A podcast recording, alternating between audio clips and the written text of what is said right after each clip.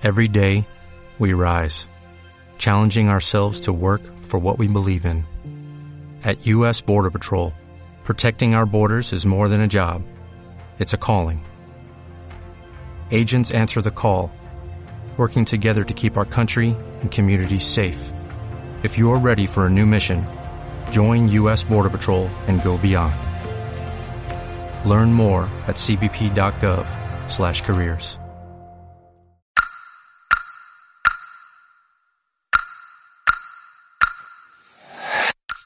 Bienvenidos a Tantos Cuadros.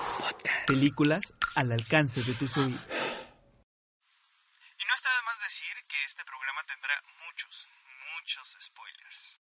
Hola, ¿qué tal? Sean bienvenidos a este podcast de Tantos Cuadros. Mi nombre es Eric Martínez y estamos contentísimos porque vamos a hablar de las películas nominadas a Mejor Película para el Oscar de la 71 primera entrega de los premios. Y bueno, afortunadamente no estoy solo y aquí están conmigo Hola, hola, hola, ¿qué tal? Bueno, mi nombre es Fernanda Burgos y estoy emocionada y súper contenta de estar platicando con ustedes de esta ya segunda categoría eh, que vamos a hablar de, sin duda, una más es muy esperada por la gente, la mejor película, que sinceramente es como que la gente ve los Óscares por esta, por esta nominación, pero la verdad son muchas películas y no sé, va a estar genial. ¿Cómo estás, Sol? Yo también estoy muy contenta de estar aquí otra vez rumbo a los Óscares. Ahora estamos hablando de una categoría, como dices, o sea, realmente importante y que a todos nos interesa saber cuál va a ser el resultado final con estas ocho películas nominadas de las que vamos a hablar hoy. Así es, que, que por cierto, no sé si se enteraron que a lo mejor recortan el tiempo de los Óscares porque supuestamente el año pasado fue la edición que menos vistas tuvo, o sea, hubo muy poquitos telespectadores porque se les hizo muy aburrido. ¿Ustedes qué opinan? Bueno, y es que no solo es que tenga pocos espectadores, sino también una de las razones por las que nace este podcast. Generalmente, por uh, la distribución que tienen las películas, muchos de los países no alcanzamos a verlas todas. Y eso es una, pues falta también para para la crítica, para cómo lo podemos apreciar como un público normal incluso que, que va al cine o que las espera en, en un formato Blu-ray o, o, o, DVD. La poca distribución de estas películas genera que no tengamos un referente y que no podamos disfrutar de, de, del cine o de estas nominaciones tal como lo haríamos si las viéramos todas. Exacto. Eh, muchas de las películas que vamos a hablar, algunas todavía ni siquiera se estrenan, otras se estrenaron como Roma, solamente están en Netflix, no llegaron a los cines y otras probablemente nunca lleguen a los cines de algunos estados de México. Entonces, pues sí es un grave problema, pero pues nosotros estamos hablando aquí para que conozcan qué se va a ver en los Óscares. Pues arranquemos con Black Clansman, el infiltrado en el clan, esta película de Spike Lee del año pasado. A mí realmente me tiene muy, muy conmovido cómo últimamente la, la política negra ha estado influyendo mucho en el, en el cine americano. Ya lo habíamos visto en décadas pasadas con la Black Exploitation, con la explotación negra, donde la industria dijo, no, no nos están invitando a los negros para hacer cine, no somos candidatos para, para actores, pues vamos a hacer nuestro propio cine. Y directores negros empezaron a tener contacto con productores negros y actores negros para hacer películas a veces eh, reboots de, de, de, versiones ya establecidas, pero con actores negros, o producciones originales que casi siempre iban más apegadas a las a las sátiras, a la comedia. Digo, mi, mi, favorita de la Black Exploitation es eh, Blácula, Negrácula. pero ya hablando de Black Man, el, el, que retomen el tema del Ku Klux, el Ku Klux, el Ku Klux Klan. esta gran organización sectaria que realmente se motivaba por el odio racial hacia los negros y hacia los judíos, pues llega a entonar la película. Es algo delicado tocarlo de una manera que, que no incite esta, pues este odio de nuevo.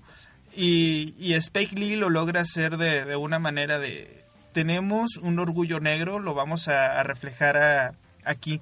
Y pues contentísimo también de que Spike Lee esté, esté contendiendo en la terna de, de mejor película con, con esta. Así es. A mí, en lo personal, me gustó bastante porque así es, Eric, es una película bastante fuerte. El lenguaje y la temática que tocan es muy difícil de tratar sin ofender o sin, este, pues sin hacer que muchas personas que actualmente son racistas tiendan más o, crezca este odio que sienten. Sin embargo, y comienza la historia con un con una imagen de de este actor que está hablando como con un programa de tele eh, y incita a las personas blancas de como que Dios bendiga a la al norteamericano blanco, habla muy mal de, de los negros, habla de que, que, son los violadores, que son los salvajes, y te es la primera escena y te empieza a dar coraje. O sea, a mí la primera impresión de la película me empezó a, a sacar como que odio, a sacar como que coraje, y es como de, ¿ok? Ni siquiera estoy, ni siquiera vivo en Estados Unidos, ni siquiera eh, nací en los setentas, pero me empezó, me empecé a sentir, eh, sentir empatía con esto y bueno, no se diga todo lo demás a lo largo de la historia, se sienten muchas emociones muy fuertes al grado que te involucras en la, en la historia y eso me encantó. Sí, como dices, es una historia bastante fuerte y a mí me fascina porque puedes encontrarte realmente dentro de estos movimientos de los negros y también puedes ver qué es lo que sucede, bueno, en la película dentro de del clan, de la organización como le llaman. Entonces, es muy es muy interesante poder ver cómo estas dos organizaciones que se oponen y además cómo se oponen a los a los policías, o sea, cómo funciona cada grupo y como dices, o sea, todas estas sensaciones, estas emociones de odio, de desprecio y no necesariamente, o sea, hacia los negros, pero todo lo que dicen constantemente te están bombardeando como que estos malditos negros, ¿se puede decir eso? constantemente citando la película, están diciendo ese tipo de cosas cuando es una película que va a favor de, de que se respete a los negros, no, o sea, de hacer visible su historia y la violencia por la que atraviesan y atravesaron entonces. La anécdota de la película es un policía interpretado por John David Washington. Eh, el policía es Ron, quien hace sus primeros servicios en el departamento, pero desde que entra es eh, discriminado por su color de piel. Le dan un puesto en el almacén y, y constantemente escucha los comentarios racistas de sus compañeros policías refiriéndose a los negros como sapos. Y tráeme el archivo de este sapo. Esto lo empieza a cambiar, pero tiene una visión eh, diferente Ron. Quiere cambiar también eh, parte de las dinámicas que se viven en la policía y él aspira a un nuevo puesto y le dice yo, yo puedo hacer algo de inteligencia para el departamento, quiero investigar al Ku Klux Klan, hace una llamada y se inscribe un negro inscribiéndose al Ku Klux Klan es realmente pues la, el, conflicto que, que, detona todo, todo esto. Es aceptado y su llamada pues la, atiende uno de los miembros que lo invita a reunirse. Al conocer su nombre ya va un problema de, de por medio. Hace un trato con uno de sus compañeros para que él vaya a atender la cita que, tiene con, el clan para ser eh, incluido en... La organización, por favor. En la organización. y lo atiende un hombre diferente al, que estaba haciendo la llamada, pero este es totalmente desconfiado a, a la persona que, va a su compañero eh, Philip, que es interpretado por Adam Driver, que ya lo habíamos visto en la, en la película de Star Wars. Y, sí, bastante. Y, y, pues lo primero que detona es el aspecto físico también que, que tiene Adam, este, un aspecto de, de judío eh, con unos rasgos faciales bastante notables, que es lo que hace la inseguridad de, de, del tipo de la organización, que lo sigue buscando, le sigue rascando para decir, él es judío, él es judío y no puede pertenecer aquí. Toda la organización acepta a, Philip como uno de sus miembros y poco a poco van, van haciendo esta infiltración, la policía en el clan para descubrir todas las prácticas que, que tienen eh, de odio todas las prácticas raciales y sobre todo los planes que tienen para deshacerse de, los negros. Así es. Eh, en cuanto a la historia, eh, yo siento que va muy rápido, o sea, te, te van lanzando este todos los elementos así como de pum conflicto pum sucede esto todo muy rápido incluso el desarrollo de los personajes casi no podemos percibir tanto de como de mm, por qué es así la, la organización de más o menos el, el, director bueno en este caso el presidente más o eh, rasgos de personalidad ahí siento que le faltó un poquito sin embargo el de Ron está muy bien realizado desde el inicio de de su personalidad de querer ser policía en un lugar de Colorado donde pues el racismo está todo lo que da en los años 70 y luego empezando a querer ir a un puesto de ese, quiero ser investigador privado, quiero meterme en, cosas de, narcotráfico y todo ese tipo de cosas. Y ya al aventarse, al meterse al Ku Klux Klan siendo negro, eso se me hizo, se me hizo genial.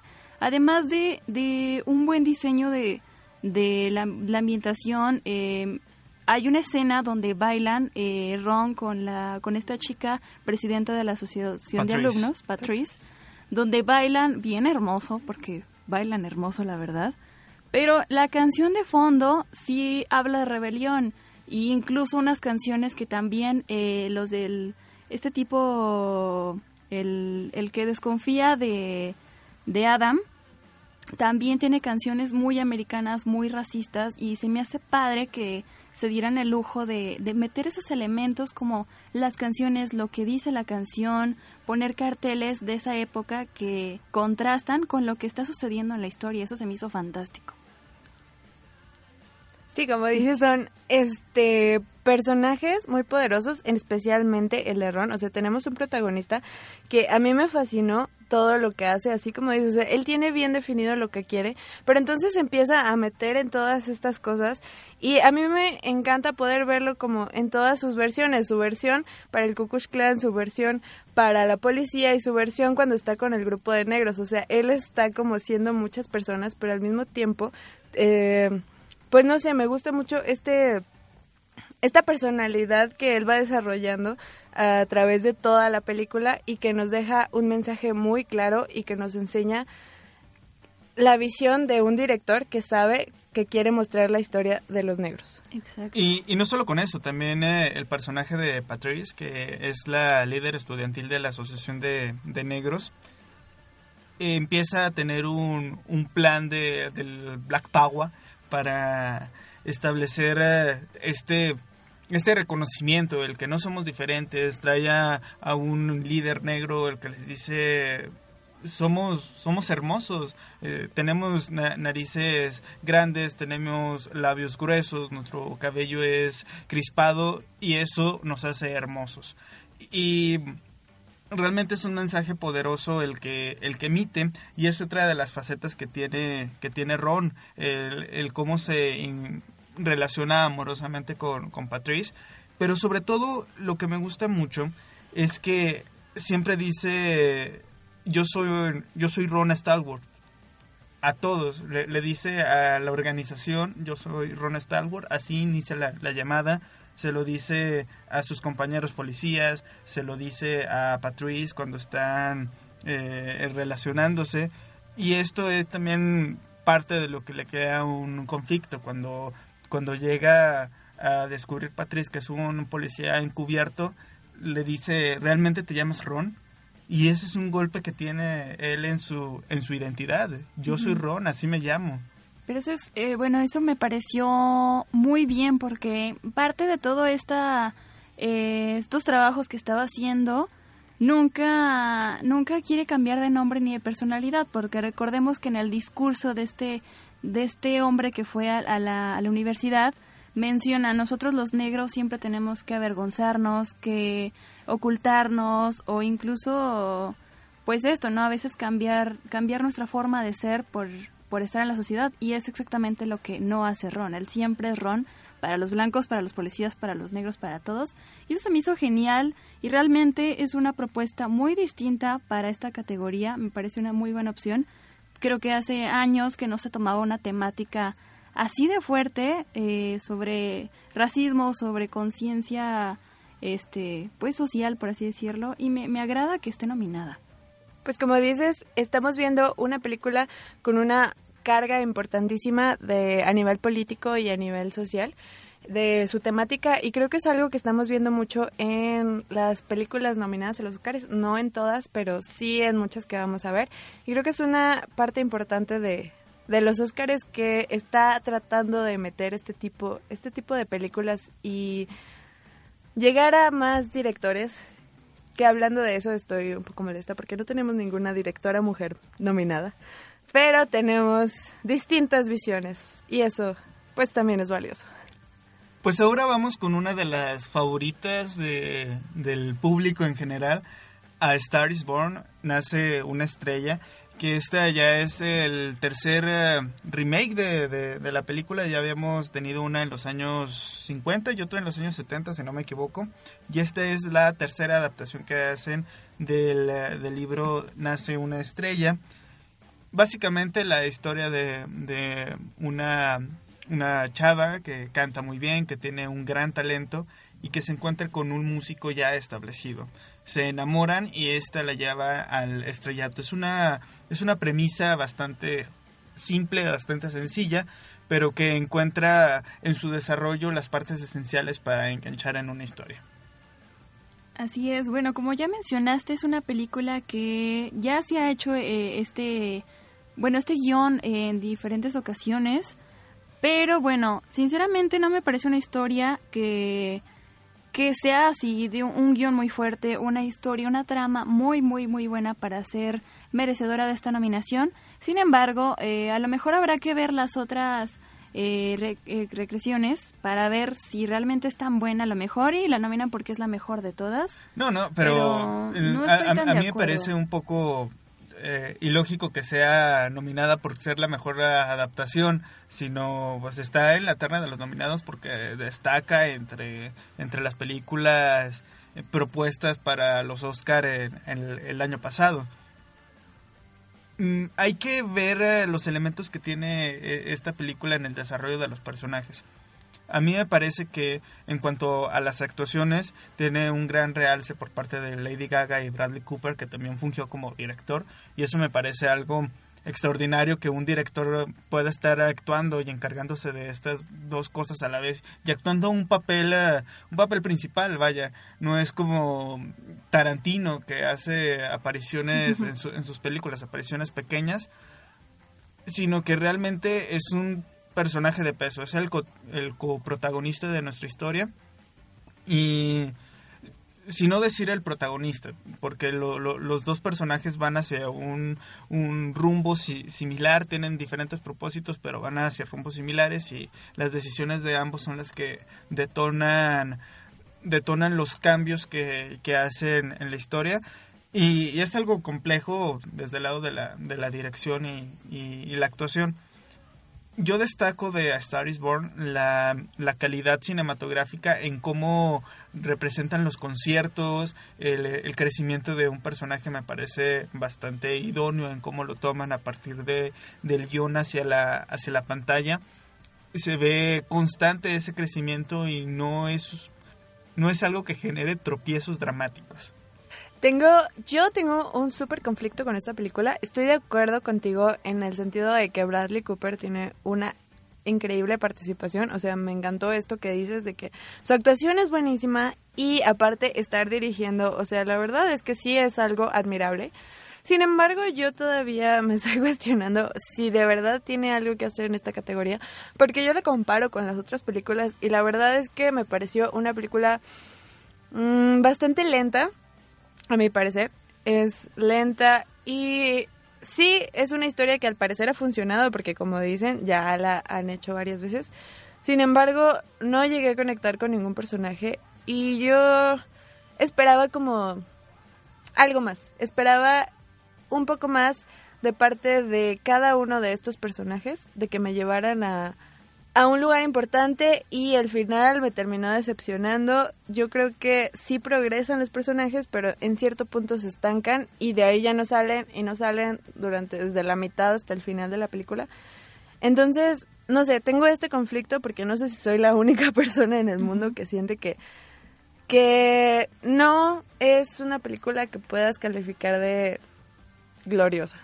Así es, yo siento que precisamente ese es el, eso es el toque que debe tener la película, hacer que realmente, como hablamos de la de Black Classman, que al inicio o a la mitad te hace sentir muchas emociones, conectas con los personajes y aunque no tengas nada que ver con ellos, te envuelves en la trama y en esta ocasión siento que me voy a dejar guiar por los comentarios de que fue por Lady Gaga y porque es una historia de amor.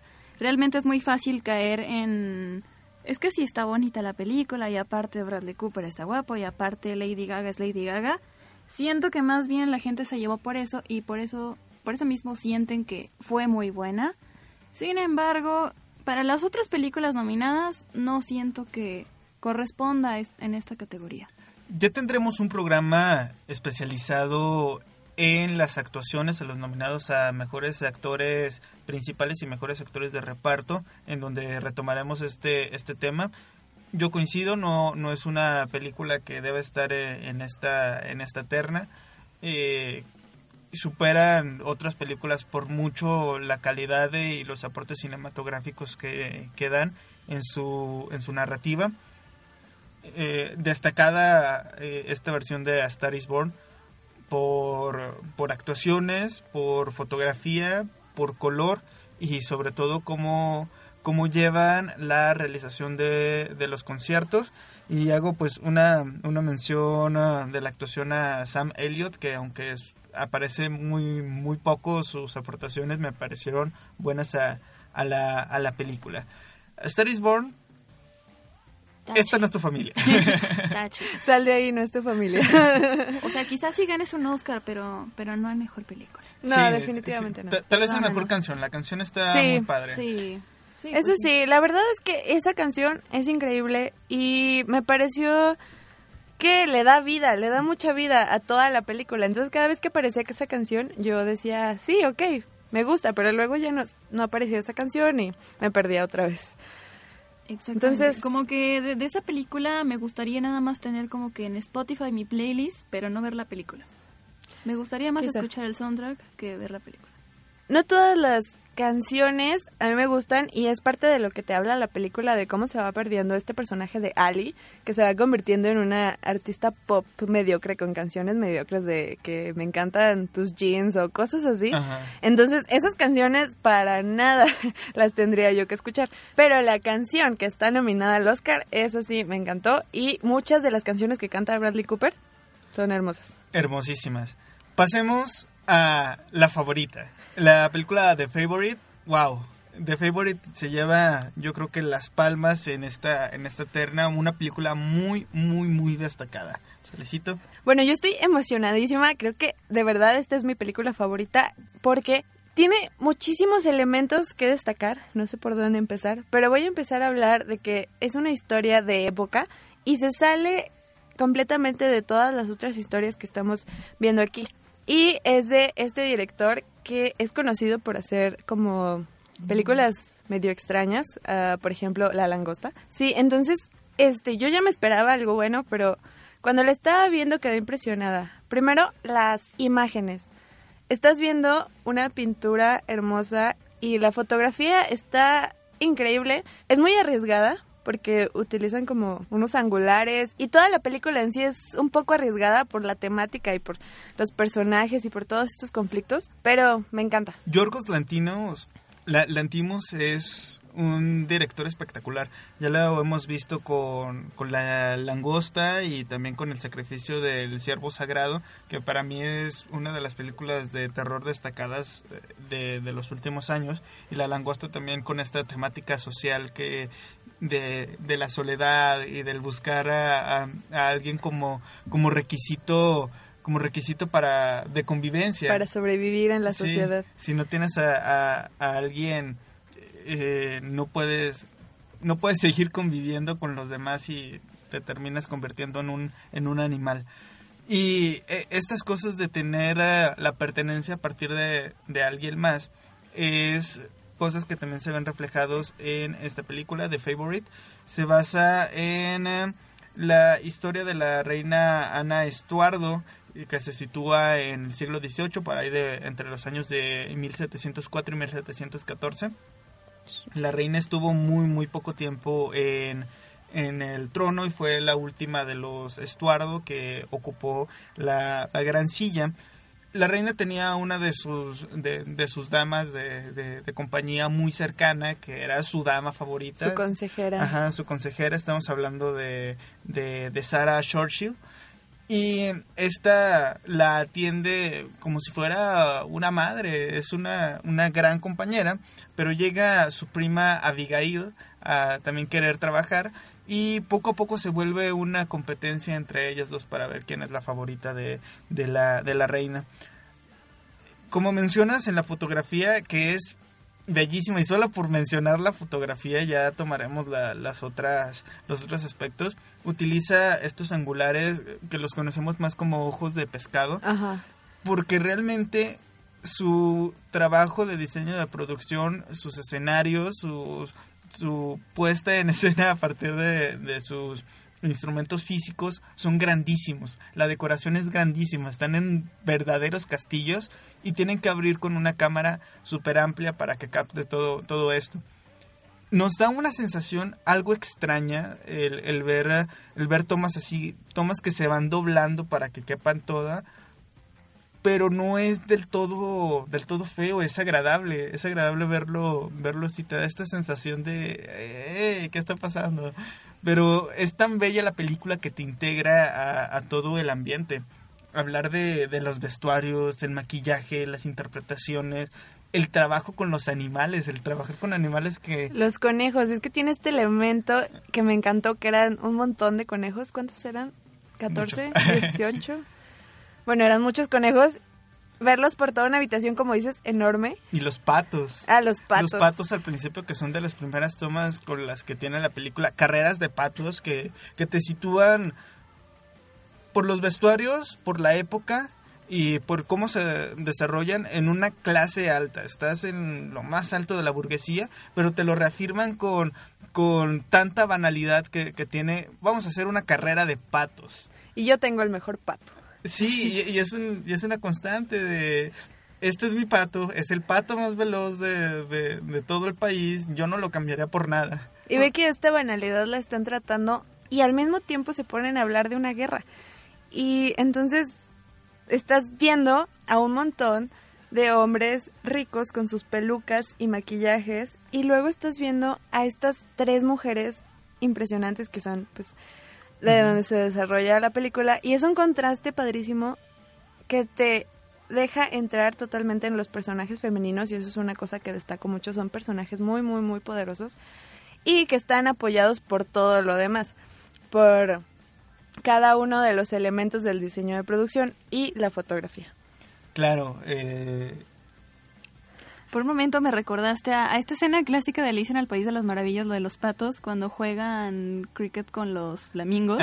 con los flamingos. O sea, me recuerda, o sea, es, es un ambiente tan, tan, tan top, por así decirlo, que ¿por qué no darnos estos lujos, no? Y bueno, creo que, creo que ya lo han dicho todos ustedes, es una película, sin duda es una película de época de, de 1700 es muy complicado, es muy riesgoso en cuanto a los vestuarios, en cuanto al maquillaje, a la ambientación y sobre todo arriesgarse a hacer este tipo de planos no usuales. No me refiero a que sean nuevos, simplemente es muy raro ver una película de este estilo y me pareció un arriesgado, pero finalmente cumplió su, su cometido Yorgos, que aparte es muy muy bueno.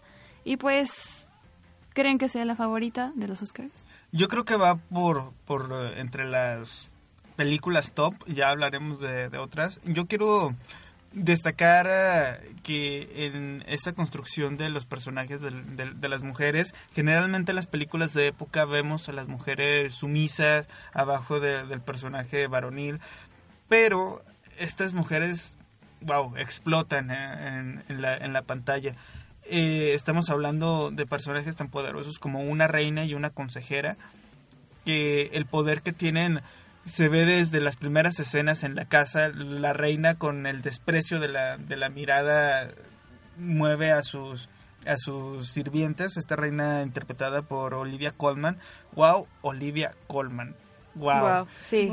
Fue, como dices, hablaremos después de, de las mejores actrices, pero la verdad es que sí quedé impresionada con su actuación, sobre todo porque ah, hay escenas donde tiene unos acercamientos y ella se mantiene tan increíble, o sea, es una reina, pero estás viendo una reina desbaratarse, entonces, ¿qué nivel de actuación para poder hacer eso? En la historia, esta reina tiene, tiene gota, también como en la, en la vida real, eh, y esta reina, y esta reina muere de, de eso por complicaciones. Hay escenas donde utilizan lo escatológico, eh, y estamos hablando desde el principio, el, el que llegue Abigail, la, la, la prima de, de Sara, batida en estiércol y, y que utilicen los elementos de la pus este como algo tan desagradable pero cuando lo ves eh, dices wow qué bonito Tan estético. qué bonito qué bonito lo retratan y eso me fascinó y siguiendo un poquito con, con lo que mencionaba de, de las mujeres el verlas en, un papel eh, diferente mm, me, me llevó a recordar a Orgullo y Prejuicio, que también eh, es una película situada en, en- en esa época, y a Barry Lyndon. ¿Cómo no recordar a Barry Lyndon de Stanley Kubrick con, con esta realización de vestuario tan precisa, con este diseño de producción tan grande e impresionante? Y algo muy, muy alejado tal vez en, en- el contexto en el contexto geográfico a Sor Juana. Me, me mucho a Sor Juana con su relación con la con la virreina que, que se vuelve algo que pareciera ser desde lo servicial pero la relación se vuelve hacia lo maternal hacia algo más cariñoso Eh, hay una serie de Canal 11 en México ah, se, se llama Juan Inés la serie la serie cuando le llega la, la noticia a Juana Inés de, de que ha muerto la virreina, la escena es impresionante. Un caballo irrumpe en el palacio gritando, ha muerto la virreina, ha muerto la virreina. Y cómo se destroza Sor Juana por, por ello es realmente impresionante. Y me, me dio este símil con, con The Favorite, que en general me parece una película bellísima, preciosa no es pesada al verla como muchas películas de época pueden llegar a ser por el lenguaje, incluso por el color y la saturación. Esta película es rápida, se te va como mantequilla por los ojos y, sobre todo el uso de la comedia me parece súper preciso y súper justo. La comedia inglesa siempre ha sido buenísima y aquí la llevan al tope. Chistes sutiles y buenos.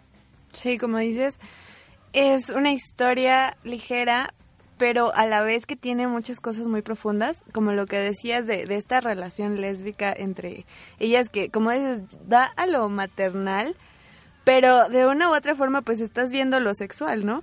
Y a mí me encanta cómo lo maneja porque no estás viendo nada explícito, pero de todos modos hay esta sensualidad y esta parte muy poderosa de, de la relación entre ellas y cómo eh, Abigail va seduciendo a la reina y te muestra a estas mujeres ambiciosas y a estas mujeres sensuales y a estas mujeres que se quieren porque al final pues es una relación de amor entre la reina y su consejera. Pasando a otra película, tenemos Green Book. Para mí Green Book fue una película entrañable eh, al momento de, verla eh, por sus personajes. Te empiezas a encariñar con ellos poco a poco. Tenemos a, a Tony y, y al doctor Don Shirley que, que te llevan a esta historia pasito a pasito. Tony, un, un italiano que trabaja en un, en un cabaret de los años 50 donde se presentan big bands y él es el, el portero, el que se encarga de, de la recepción y sobre todo de- del cuidado de la seguridad. El, eh, el cabaret cierra y él se queda sin empleo, cierra por remodelación y durante dos meses él no va a tener trabajo. Se le presenta la oportunidad de ser el conductor de eh, un músico, el doctor, el doctor Shirley. Tiene una peculiaridad, Tony, siendo italiano de los 50 en Nueva York, es un hombre súper racista.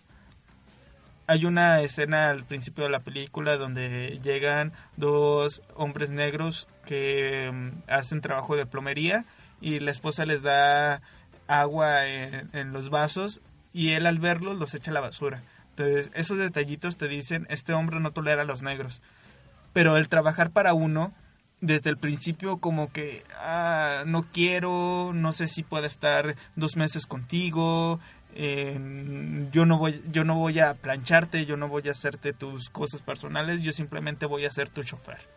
Se plantea como algo distante en esta, en esta relación, pero poco a poco, cuando se van conociendo, se van juntando y haciendo una relación de amistad tan, tan entrañable que dices, wow, ¿en qué, en qué momento, en qué momento pasó, en qué momento se dieron cuenta de que son tan iguales, de que a veces la, la soledad de uno al no tener personas se equipara a, la soledad de estar distanciado de, de, de una familia, o esta comprensión que se tienen en el, en el camino.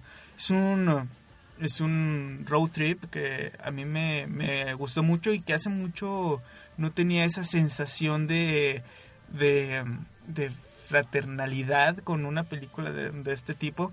Me pasó con Rayman cuando los hermanos se encuentran, esta película de, de Tom Cruise y Dustin Hoffman, que para mí es de mis películas favoritas, Rayman donde estos, estos hermanos es un, un magnate que vende autos que se está quedando sin dinero, que va yendo a la ruina, tiene la oportunidad de crecer con la herencia de su padre, pero se da cuenta de que esta, esta, está dada a su hermano que tiene, que tiene autismo. Entonces su hermano no tiene una apreciación consciente del dinero y empieza a atacar por, por ese lado. Después eh, empiezan a ver que esas diferencias los van uniendo cada vez más y se vuelven una relación tan grande de, de hermanos. También me, me, recordó a Telma y Luis, que también en su escape de delincuencia se unen cada vez más para decir, eh, mira, estamos, estamos juntos en esto. Y Green Book me pasó lo mismo, este sentimiento de fraternalismo y, y de necesidad del, del, otro me pareció impresionante. La, la, fotografía, el color y el desarrollo de personajes en esta película, wow, se lleva eh, gran mención, pero sobre todo la dirección de actores y la interpretación son las que le dan a esta película un realce entre los contendientes a mejor película. Ok, aquí yo tengo un conflicto enorme con esta película porque no sé si ustedes conozcan o hayan visto la película de Amigos o Amigos Intocables o cómo es en inglés. Untouchable. Ay, disculpe. Ay, disculpe usted, pero esta película desde que comenzó yo dije es igualita a la de Amigos, simplemente porque, bueno, por ejemplo, eh, les platico brevemente la, la, trama. Es una persona mmm, blanca que está tiene un problema de, de, discapacidad, entonces contrata a un negro para que sea su chofer. En este caso, ya, ya estando eh, trabajando con él, pues lo además de chofer es, su, su, enfermero, su ayudante, su sirviente, se vuelven amigos. Y, y hay muchas escenas que son casi idénticas, por ejemplo, él siendo un negro le enseña música como, como de su barrio a este, a este señor que es muy elegante, muy de yo solo escucho Chopin y le enseña un poco de hip hop y, se ríen y empiezan a entablar lazos. En esta película de Green Book pasa algo similar con el pollo frito, que van en una carretera y él siendo negro le dice cómo es posible que nunca hayas probado el pollo frito si todos los negros les gusta el pollo frito Sí, cito la película, de nuevo sí, estoy citando la película. Está, es, es, el personaje está lleno de, de estigmas raciales, pero Ajá. que también de, del, del, otro lado del doctor Charlie también se ven esta, estos tintes de desconocimiento a ciertas partes de la cultura blanca y de la, de la, de la cultura negra por el aislamiento que, que, que, tiene. Que también se le aplica, ¿no? Cuando le empieza a decir a veces cosas de su cultura, de que es que ustedes los negros hacen esto, también se le aplica a veces de que, que estudios los italianos solo comen espagueti y o espagueti a la boloñesa o cosas así, ¿no? Entonces está padre perdón Eric que te interrumpí un poquito, porque no se deja, o sea, también, también de repente se enoja o esta típica de ojos en la carretera, por favor, cuando se enojaba. Y es, está padre, sí, sí le dan un cambio, no es totalmente igual, pero ahora sí continúa, perdón, te interrumpí. De, del doctor Cherlin tiene esta actitud que a lo mejor en un principio te empieza a desagradar porque es muy, muy metódico en su, en su relación. Es de vamos a ir de tal punto a tal punto, vamos a comer a tal hora. Y empieza a desgastarse esa, esa imagen poco a poco cuando se paran a mitad del, del camino porque tiene Tony que orinar. Le dice, ¿qué? ¿Aquí? ¿En este momento? Sí, cuando van a comer, cuando se paran al, pollo frito. Eh, esto va desgastando esa, esa actitud. Eh, pero el doctor Shirley siempre busca hacer lo correcto. Ve a Tony robarse una piedra de jade y lo obliga a que la vuelva a poner en su lugar o que la pague. Eh, empiezan a tirar huesos de pollo por la, por la carretera pero cuando tira una... una Un vaso desechable. Ajá, hace que se regrese en el coche a recogerlo. Entonces, estas actitudes marcadas del personaje cuando se empiezan a deconstruir, cuando ves que es un personaje que a pesar de esta seriedad es solitario, que no tiene familia, que se aleja de, de, ello, empiezas a tener una empatía diferente. También con, con estas cosas de, de Charlie, perdón, de, de Tony, que, que se vuelve muy violento ante todo, también lo empiezas a comprender por qué, es de, de, esa forma. Y sobre todo que el último esta violencia se vuelve una protección hacia, hacia alguien que ya se volvió parte de, de su familia. A mí me gustó mucho Green Book y resaltar, tal vez lo comentemos eh, en un momento cuando tomemos a Black Panther, esta es la segunda película en nuestra lista que incluye actores afroamericanos, actores negros y es la segunda que incluye un tema político como, como es la, la discriminación en mediados del siglo pasado. Y esto apuntarlo por uh, los comentarios que han salido de, de, las nominaciones, sobre todo de Pantera Negra, que están nominados porque son su elenco es negro. No, hay otras nominadas que incluyen muy bien y que reflejan bastante potente en su mensaje el, el orgullo negro y el poder negro.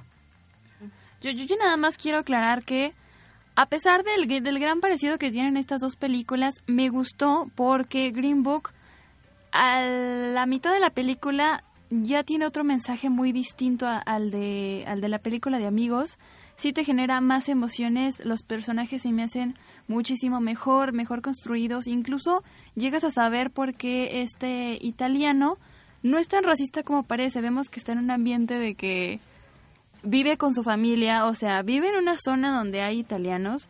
Vive, es como que mi, mi abuelo vive aquí, aquí viven mis papás, aquí voy a, aquí me casé y aquí voy a crear a mis hijos y todos tienen como que esta costumbre italiana y aparte de ser medio racistas, pero realmente no es tan mala persona y eso te, te va generando empatía y te va generando, te vas, te va conectando poco a poco con los personajes. En, fin, me gustó, me agrada esta película y vamos ahora sí con la siguiente. E iniciamos con esta película Bohemian Rhapsody. Solicito tus comentarios. Bueno, yo creo que este no es necesario explicar realmente la trama. Estamos hablando de cómo llevaron en la pantalla grande la historia de Queen y la historia de Freddie Mercury. Voy a decirlo, quedé impresionada y enamorada totalmente de esta película. Yo la imaginaba un poco menos bella, la verdad. Eh, cuando supe que era ese tipo de películas que hablan de los artistas como que no son el tipo de películas que me gustan, pero... Son muy documentalistas estas películas. Sí, bastante. Pero esta fue una aventura hermosa poder ver, sobre todo el principio, cuando te mete el concierto y entonces empiezas a ver toda la historia de Queen pero al mismo tiempo estás en todo un concierto. Y es maravilloso poder ver eso porque pues a nuestra generación no nos tocó, pero aún así te llegas a identificar muchísimo con cada una de las cosas este, que pasaron y cada una de las canciones que los llevaron y cómo lograron tener este nivel, cómo se convirtieron en este fenómeno que todo el mundo, todo el universo conoce que es Queen.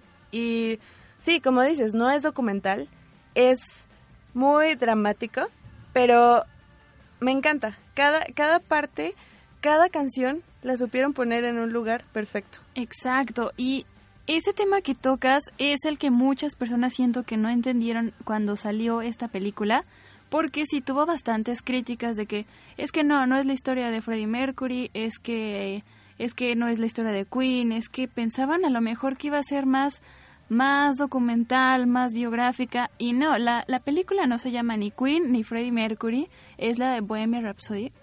Y precisamente trata de las canciones, te van envolviendo desde cómo las hicieron, desde cómo empezaron, hay mucha música, está preciosa la foto, preciosas las, los colores, la iluminación, las actuaciones están muy muy buenas y me podría destacar el concierto del final, la recreación de, de este famoso concierto que incluso eran los carteles idénticos a los de esa época. En el piano vemos que Freddie Mercury tiene unos vasos de, Pepsi y buscas en YouTube las imágenes de ese concierto de, de, esa época y exactamente ahí están los vasos de Pepsi, los mismos carteles, todo. Y apuesto que hay detalles incluso de que Freddy tocaba el piano al revés. Eso también eh, son, son datos que a lo mejor muchas personas no lo sabían y se vio el verdadero trabajo de investigación, de, de entrevistar, recabar datos curiosos de la banda y de las canciones, que es en lo que se centra toda la película. Y me pareció genial, me gustó muchísimo esta película. A mí me gustó en cuanto al arte que no solo se limitaba a los conciertos, porque el concierto final es bellísimo en el cómo lo, recrearon, pero a mí me gustó más el cómo hicieron el trabajo de arte en las habitaciones. Eso te da un, un, una percepción del personaje diferente, en el cómo vivía, en el cómo en el cómo era su familia, el tener eh, en su familia nuclear una casa tan pequeña y tan, tan, cerrada que cuando se juntaban decían parte de, de eso. A, a las escenas finales cuando su casa era totalmente grande y solitaria, que tenía un cuarto para cada gato, es hay demasiado espacio, hay demasiado espacio libre para una sola persona. Entonces estos cambios que, que tenía en cuanto a la composición visual a mí me encantaron los colores como iban cambiando de al principio ser súper cálidos, incluso esos rocos que se volvían en, en tonos cafés, eh, hacer unos tonos súper fríos, te, te, daban este envolvente hacia cómo Freddie Mercury también se iba, se iba deconstruyendo, iba siendo un Freddie Mercury que, que se iba para abajo y que en su punto fue súper álgido, que todos querían tener a, un, un, Freddie Mercury, esa, esa facilidad de, de destrozar a, a, cualquier autoridad como el de una disquera de esta es mi obra, esta es Bohemian Rhapsody, la vas a poner y si no, nos pierdes. Y eso esos detalles en, la, en, la, interpretación a mí me gustaron mucho y creo que la película es muy, muy destacada. En cuanto al guion, me pareció genial. Uh -huh. Es una construcción eh, dramática que te tiene que te tiene en la pantalla. Las tensiones y distensiones que maneja este guion son bastante prácticas para verlas y en su realización la dirección, wow, está está súper casteado el, la película. El trabajo de arte para cada personaje está preciso a donde tiene a donde tiene que ir. Y es una gran competidora en la terna. No sé si a Star is llega como para hacerle competencia entre entre la música pero Bohemian Rhapsody la supera por mucho. Sí yo creo que parte de lo que pienso que no me gustó de A Star is Born es porque la vi justo después de Bohemian Rhapsody y pues no, o sea, la supera por mucho. De verdad que en cuanto a música, pues obviamente sabemos que esa música a cualquiera, de verdad no conozco a alguien que no le guste Queen. Entonces, este sí es muy impresionante, pero algo que quiero destacar es como dijiste los actores, las actuaciones. O sea, esta mujer que hizo el casting, o sea, debería llevarse el Oscar ella porque wow, o sea, cada uno de los cuatro integrantes de la banda son perfectos y son buenísimos actores. Empezando a hablar de Rami Malek, que ya lo abordaremos después más a profundidad, pero aún así, eh, juntos son geniales. A mí me encantó esta parte donde podemos ver cómo están haciendo el video de I Want to Break Free. Porque este están idénticos. No, no podía creerme lo idénticos que eran y como dices, es un trabajo genial del diseño de producción, increíble para llevarte a exactamente lo mismo y se siente tan hermoso poder vivir esa parte que nosotros, como dije, no la vivimos en nuestros años, pero la sentimos a través de la música. Es así de, de potente que en algún momento dices, es Freddie Mercury, es Queen y no estás dudando de que esto es una ficción es así de, poderosa la interpretación. Y además de, de, esta buena caracterización, vestuario, todo lo que hicieron por los personajes, es que resalta cada uno de ellos por su forma de ser, por sus gustos, por estos pequeños datitos eh, curiosos de la banda que tenían, que te hacen aprender un poquito más y decir no solo es Freddy, sino es Queen. Es, es todo en general, conocer el antes, el después, todo lo que pasó, me pareció muy bien. Y bueno, lo repetimos, a Star is Born. Sí nos gustas, pero... No, a mí no. Ya de plano, no, no, no entras en esta categoría, ya vete, por favor. Esta no es tu familia. Bueno, pero creo que todos coincidimos en que esta película sí es un gran competidor para llevarse el Oscar. Así es.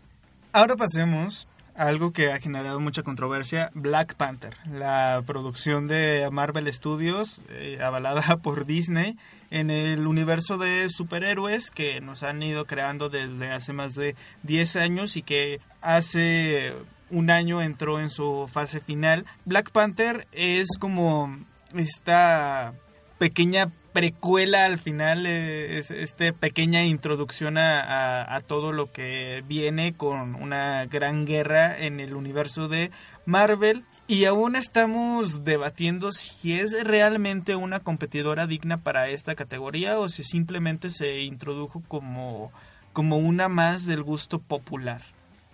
Yo creo que eso es lo, eso que dices, una más del gusto popular. Como dijimos de a Star is Born, esta no es tu familia. Es una película emocionante, entretenida y tiene muchos aspectos destacables como película, pero al fin y al cabo eh, no siento que tenga la calidad y la el guion y toda esta fuerza que tienen otras películas que tenemos aquí. Yo creo que su... Perdón, ah, Yo creo que, que su baja está precisamente en el guion porque es un, un elemento débil que las otras películas supieron aprovechar para encadenar sus otros elementos. Y en cuanto a Black Panther, destaca mucho en, lo, gráfico, en su, lo visual. Destaca mucho en sus efectos visuales, en todo lo que puede llegar a hacer la nanotecnología o el diseño de Wakanda, que está impresionante, el traje de Black Panther, incluso las escenas de, de, guerra. Pero llega un punto donde pues realmente la, la historia se vuelve algo simple eh, eh, en ello. Destacaron y, retomaron cosas del cómic que, claro, para los fans es algo realmente apreciable. Se agradece. Que, que pongan cosas de, de, de cómo se construye, pero después empieza la situación política de Wakanda que para mí no me agradó tanto que se diera a conocer Wakanda el mundo porque en los cómics no se da a conocer Wakanda de, de esa manera. Y después cuando te encuentras en un Infinity Wars con, con detalles de que el mundo no apoya tanto a Wakanda, dices, pues para qué se abre, pues mejor manténgase cerrados. Regreses a su casa, encierres en su casa. Pues esa era la idea principal de Wakanda, entonces sí tiene como algunas incongruencias que, como dices, está en los cómics, la llevaron a la película, no funciona bien como guion y ya cuando lo comparas No, no se me hace que tenga tenga este esta calidad. Exacto. Yo nuevamente creo que se dejaron llevar por por lo popular, así como en Star is Born siento que Black Panther tampoco pertenece a esta familia. Sin embargo, es una pues es como un, un año distinto donde a lo mejor le están dando aperturas a películas como, como Marvel, que nunca se había presentado una película en una nominación así de, de, estos premios. Pero, pues, en ese caso yo siento que, que sí, bueno, bueno, es que son muy buenas las películas de Marvel, es muy también muy complicado, es, es difícil hacer este tipo de películas de ficción que tienen tantos efectos, usan mucho la tecnología. También pues hay que darle sus créditos, lo, la ropa que usaban los guerreros, eh, Wakanda es muy, muy hermosa, pero mm, no lo sé, no lo sé Rick, me parece falso. Yo siento que es muy buena, sin embargo, en ese caso hubiéramos podido elegir años anteriores, no sé, a Guardianes de la Galaxia, a Iron Man, otro tipo de películas. Mm, Black Panther me gustó, pero no me encanta, la verdad, como para estar en esta categoría. Y de, las otras de Marvel tampoco es mi, esta no es mi favorita. Pues pasemos a películas más importantes. Roma.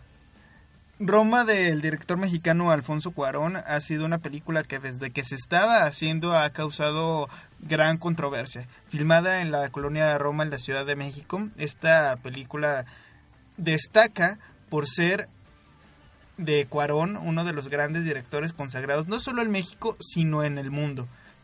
Ya hemos tenido Oscar recibido por Cuarón y, por esta Santa Trinidad de, de Cuarón, eh, Iñárritu y, Guillermo del Toro, que bueno, México tiene talento para hacer grandes películas. Tal vez no tiene la industria bien establecida, pero tiene el talento. Y, Aquí estamos. Y, Roma, cuando, cuando llega a, a tener una fecha de estreno, vemos que que está solo en pocos cines y que su estreno definitivo sería en la plataforma de Netflix, que a mí me parece un, un paso seguro que, que tiene Netflix a instaurar sus películas como grandes producciones, porque realmente son grandes producciones las que tiene Netflix. El año pasado ya había recibido el Oscar a Mejor Documental con Ícaros y viene Roma a ser un competidor realmente fuerte por parte de Netflix y con toda la producción que tiene Alfonso Cuarón. Polémica desde la plataforma. Muchos dicen que es una película lenta y aburrida, que no tiene un gran mérito que sea en blanco y negro, que la actuación de Yalitza Aparicio realmente no, no conmueve o no transmite las emociones necesarias, al igual que la de Mariana de Tavira, y, y sobre todo que es una película pretenciosa. Yo creo todo lo contrario de esto. Cuarón es un director que desde el principio dijo esta película es mi carta de amor hacia mi nana, hacia lo que yo vivía hacia mi infancia. Va a ser eh, grabada en la colonia donde yo crecí y va a reflejar mucho de, de lo mío. Y tomarlo por eso, como, como su trabajo personal. Ahora, que si es su trabajo personal, él le mete que es un gran director, que es un gran cinefotógrafo y que sobre todo tiene un equipo que lo respalda. Y, y esto, y esto es realmente apreciable en todos los sentidos porque estás haciendo una historia bella y honesta, pero tienes todo el conocimiento técnico y artístico para hacer un gran producto. Ya hablaremos de Yalitza muy detalladamente de toda la situación que está pasando mediáticamente en, los premios y en su aparición en la, película, pero enfocarnos a, a, Roma tiene una fotografía espléndida. Yo creo que uno de los mayores méritos que tiene es su fotografía en blanco y negro. Para los que somos pocos conocedores de, cómo se realiza la, la fotografía en blanco y negro, cuando tú, la, cuando tú la tomas con tu celular y le pones ese filtro, lo que hace es desaturarte los colores. Entonces le quita toda, toda identidad de color y te da una escala de grises. Eso es lo que hace un celular. Pero cuando lo llevas a la práctica en, en una película, te das cuenta de que los negros se van a ver fatales y las luces te van a quemar la imagen. El tener un correcto balance para que las imágenes se vean definidas, para que esos blancos te den la, la sutileza de brillos y los negros puedas distinguir aún en esa oscuridad otras capas de, de, de grises que te conforman toda una imagen y que sea constante a pesar de las iluminaciones, de los cambios de escenarios, del movimiento, es un gran mérito en fotografía. De paso está también decir eh, los emplazamientos que utiliza como esencia narrativa de la película. Esta película está contada a partir de la imagen. De la imagen y el sonido. Lo, lo que viene emotivo en el mensaje con la actuación son un elemento que se incrusta respaldando, pero no es el elemento principal de narrativa. A lo mejor eso es lo que nos está haciendo una complicación en la lectura, porque estamos acostumbrados a que sea el, el actor, el personaje, el que nos dé toda la historia. Pero aquí es diferente, aquí es la imagen lo que nos está contando muchas cosas, lo que nos cuenta cómo es la casa, cómo es la clase social, cómo es el, el la ciudad en la que viven, el, el contexto socioeconómico, todo eso y el color y la iluminación también van eh, reflejándonos esa, esa narrativa que poco a poco nos va dando a conocer el personaje. Eso yo creo que es algo de lo que muy pocas veces podemos tener una lectura porque no estamos acostumbrados a tener películas así. Roma hace una gran catarsis al cine, al cine mexicano. A mí me parece uno de los trabajos más honestos que, que he visto de parte de, de, los actores, de parte del, del director. Y que si podemos dejar de lado si la película es buena o es mala, para mí es un trabajo honesto y eso es lo que cuenta, que realmente como artista puedes dar una opinión honesta y concisa de lo que quieras expresar. Así es. Yo, yo creo que Roma es una película que realmente le rinde un homenaje a México y digo esto porque a diferencia de otras películas que ya mencionamos como la de la favorita, que es una película de época donde para ese tipo de diseño de producción se que, hay que investigar, hay que realmente hacer todo conciso y preciso de algo que no viviste, en esta ocasión Cuarón retrató todo lo que él había vivido y que muchas personas, sobre todo los mexicanos, eh, vivimos, a lo mejor no, no todos de esa época, pero hay muchas cosas que ya conocemos, muchas cosas que son fáciles de retratar. Y ese es el punto nostálgico que le dio la película. Yo recuerdo mucho la escena de cuando eh, la nana les está haciendo, los, está preparando las mochilas para los niños antes de que se vayan a la escuela. Son estos maletines que se usaban en esa época, todos bonitos, cafés, que a lo mejor algunos los conocimos por quizás nuestros abuelos, quizás nuestros papás, o a lo mejor a nosotros nos tocaron. Yo tengo uno en la casa y fue como de, no manches, qué bonito, sí me acuerdo de eso. Eran así como que de, de piel, estaban enormes, pesaban un chorro y siento que es lo que le está faltando a, a los espectadores mexicanos ver y, recordar o decir, ok, sí es cierto, hace mucho que no me ponía a pensar lo que hacía en esa época y se me hizo un trabajo de, de diseño de producción muy bueno, muy bonito y, y muy bien hecho para, para representar este, este sentimiento, esta emoción y sobre todo esto que quería lograr Cuarón. Además, tiene razón mm, Eric, eh, una película en blanco y negro no es tan fácil de hacer, todo lo contrario, lleva un trabajo de iluminación, de edición, de fotografía un poco más complicado que otra película. Y siento que a la gente se le está pasando mucho estos datos, estas pequeñas cosas que hacen que Roma sea una gran película. Todo lo contrario, estamos siendo otra vez malinchistas, diciendo que no es una buena historia, pero ya habrá más gente que piense todo lo contrario y pues, ¿qué opinas tú, Sol? Pues es que sí ha sido muy sorprendente poder tener una película mexicana en los Oscars porque Cuarón ya estuvo en los Oscars pero con una película de Hollywood.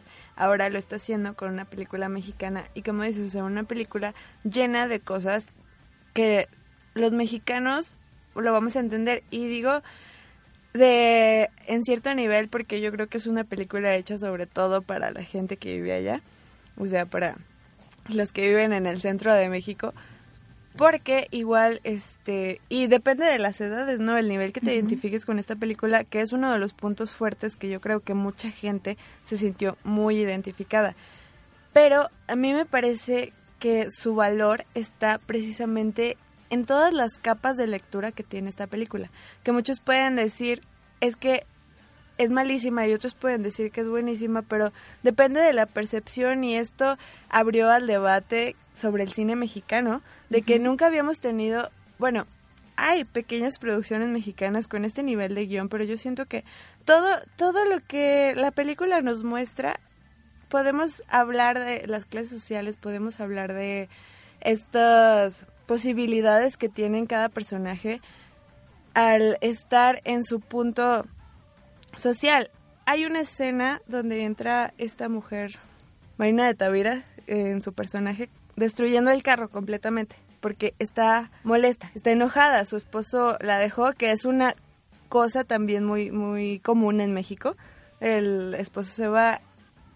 Entonces estamos viendo a esta mujer destruida y enojada y que puede hacer lo que quiere por la posición social en la que se encuentra. Y estamos viendo a su criada, a la nana, que ella está sufriendo demasiado y entonces ella no se puede romper, no tiene esta posibilidad de destruir y de mandar todo a la fregada porque está en una posición social pues limitada, ¿no? O sea, no puede, no es libre.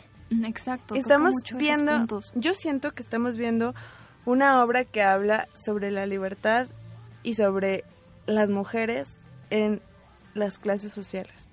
Exacto. Y yo creo que el guion es, es bueno porque lo puedes interpretar de muchas maneras, se puede analizar. Cada vez que ves la película puedes analizar puntos diferentes. A lo mejor habrá quien quien analice esta parte eh, tuya que de las mujeres de la libertad, habrá quien sienta también esta nostalgia, haga memoria, haga recuerdo, sobre todo para los que viven en México. Y así como podemos nosotros hablar de esta película, siento que muchos extranjeros lo tomaron así, así como nosotros decimos, no, pues es que Blacks, Black Classman es muy buena, toca muchos puntos sociales de, de, Estados Unidos y todo. ¿Y por qué nosotros no podemos decir wow, es que también tenemos una película muy buena, o sea, está al nivel de estas películas que también tienen temáticas sociales, temáticas políticas, temáticas muy humanas, como estas eh, tres películas que mencionamos hace un momento. Siento que Roma sí está al nivel de esta categoría, es una película que tiene mucho para dar y nos falta apoyarla más también. Cuando vuelvan a ver Roma, o si la van a ver por primera vez, no, no tengan este, este apartado de, de, su mente al decir eh, no es una película convencional o está aburrida. Dense el tiempo de ver la imagen, de disfrutarla. La imagen les va a decir muchísimas cosas. Eh, los cuadros que está reflejado el piso y el cielo, cómo Cleo va ascendiendo por las escaleras hasta llegar al punto más alto para mí es una escena bellísima. El trabajo que, que se hizo en la escena del mar, una toma secuencia en el mar, el sonido precioso, la imagen divina, es de destacar esta película en los premios Oscar realmente tiene grandes elementos para competir. Las interpretaciones, hablaremos en otro programa de, de ellas, pero me parecen cautivadoras lleva a puntos álgidos que no muchos actores con bases y preparación pueden llegar. Eh, es, una, es una actriz o una, una nueva actriz que, que se respalda también mucho del trabajo del director, del trabajo de la imagen y del trabajo del sonido. Es, esta es una película Roma que difícilmente pueda separar los elementos. Eh, como lo hemos comentado en las otras, podemos separar la, fotografía, el trabajo de arte, pero en estos son tan apegados que si sacas uno, el otro no tiene fuerza. Y esto no necesariamente es malo, realmente es, es algo que te demuestra que la película está tan construida y tan sólida que la tienes que ver junta con todos sus elementos y la tienes que incluso analizar, dar, darte ese tiempo no es una película que a lo mejor la entiendes a la primera vez. O a lo mejor entiendes una cosa y a la siguiente entiendes otra. O, o es algo que te genera incluso el disgusto. Exacto. Pero cuando una película te genera cosas, aunque sea el disgusto, está haciendo un gran, gran trabajo. Así es. Aclaremos una pequeña cosa. Cuando veas una película y no la entiendas, no significa que la película está mal. Todo lo contrario, significa que tienes que volverla a ver. Tampoco digo que estés mal tú, pero a lo mejor no estás apreciando la película como debe ser. Siempre va a haber algo que a lo mejor si bien no te gusta la historia, te va a agradar la fotografía. Como dice Eric, ve la imagen, observa, aprende un poquito de los detalles que hay. Si bien no te gusta la foto, ve, mira los personajes, eh, date cuenta de su evolución, de cómo están estructurados, de cómo es la actuación. Hay muchísimas partes que, que componen una película y eso es lo que los hace una obra de arte y eso es lo que hay que apreciar. Por último, y lo mencionaremos rápidamente, Vice nominada a ocho Óscares, también una de las grandes competidoras. A, a, mí en lo personal Vice no es una película que por su temática me, me llegó, me conmovió muchísimo. Trata mucho la, la, temática política estadounidense y de las relaciones del vicepresidente con el presidente y todo el gobierno. Es interpretada por Christian Bale y por uh, Sam Rockwell, que interpretan a Kenny y a George W. Bush en esta relación uh, pues bastante uh, ingeniosa en, en, en, el poder ver esta parte de, de cómo el vicepresidente en anteriores administraciones tenía el título como algo honorífico, porque no tenía un gran peso político, pero este señor Dick Kenny lo hizo valer en toda la fuerza al vicepresidente. En su construcción de la fotografía me pareció interesante. En anteriores películas o vemos este elemento de, de, la cámara antigua o de la tele viejita, de, cómo se veían pero se utiliza para reflejar la televisión o algún programa que está contextualizado. Aquí lo utilizan como un elemento narrativo poderosísimo para la época en general.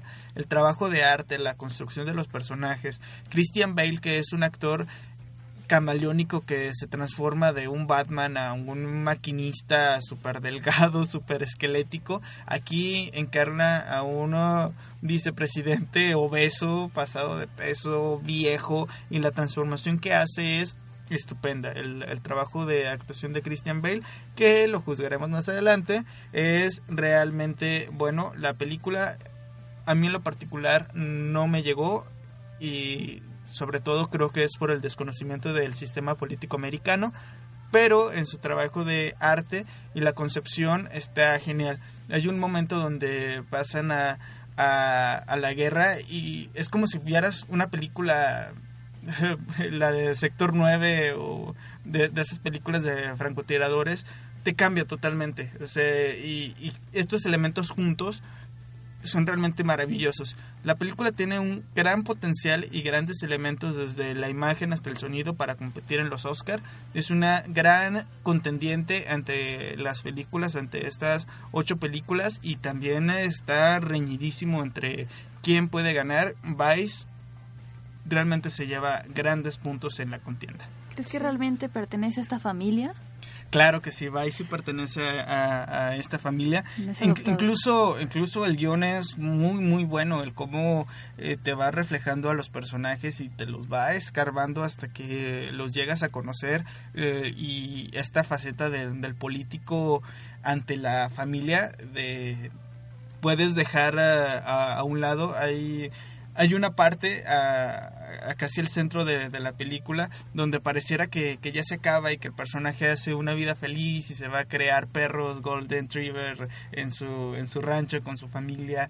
Y, y ahí empiezan a salir los créditos y los cortan súbitamente para decirte esto no es el final de la película. Esto es simplemente esto es simplemente una ilusión que puede tener y vámonos a la historia real a la historia contundente. Un presidente y un vicepresidente sobre todo que toma las decisiones ante uno 9-11 de los Estados Unidos, todas estas cuestiones políticas y de poder que, que se viven, vaya, está genial el guion que se aventaron, la interpretación de los personajes, la puesta en escena, el trabajo de fotografía. Es una gran contendiente. Obvio que vais si va en esta familia. Pero ahora vamos a nuestras conclusiones y decir nuestras favoritas. Solecito. La verdad es que es súper difícil porque cada una es muy diferente a la otra. Entonces, tengo problemas para comparar entre una y otra. Por ejemplo, les voy a decir mis favoritas son La Favorita y Bohemian Rhapsody. Son las que yo creo que deberían ganar. Sin embargo, no estoy segura que vayan a ganar. Pero ninguna de ellas se parece, no se parecen entre ellas. Entonces, no sé qué decir. Eh, sinceramente espero que gane la favorita, pero se me hace complicado entre todas las que hay y toda la calidad que estamos viendo de películas. Ok, sí, también pienso que es muy complicado porque son, son diferentes, aunque vemos que por primera vez son películas similares en cuanto a tocan temas muy sociales, temas, conflictos políticos. Sin embargo, cada película tiene algo, bueno, menos a Star is Born, cada película tiene algo, algo, algo que, que te hace decir, ay, yo creo que va a ganar esta. Pero está complicado, pero a mí me gustó mucho Black Classman. Bueno, sí, sí, ya, ya es, es- esa es la que elijo. Ya, ni modo. Entre mis favoritas está The Favorite y Roma. Son las películas que con las que más me, me vinculo tanto emocionalmente como, como artísticamente. Creo que tienen un mérito extraordinario para estar en la competencia. Pero, híjole, yo en esta en esta terna me voy por The Favorite. Sí, The Favorite para mejor película en los premios Oscar. Y así concluimos este programa de Tantos Cuadros. Les recordamos nuestras redes sociales. Estamos como arroba tantos cuadros en Instagram y en Twitter. Y en Facebook estamos como arroba tantos cuadros podcast. Mi nombre Eric Martínez. Me pueden seguir como arroba Eric Miguel MTZ. Hasta luego. Yo soy Sol Cervantes y nos vemos en el próximo podcast. Nos vemos en el próximo podcast. Mi nombre es Fer Burgos y vean mucho cine.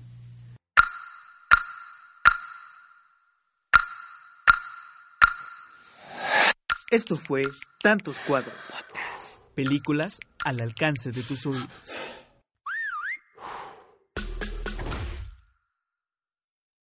Are you looking to grow your business and stay resilient? Look no further than FM Global for your commercial property insurance and risk management needs.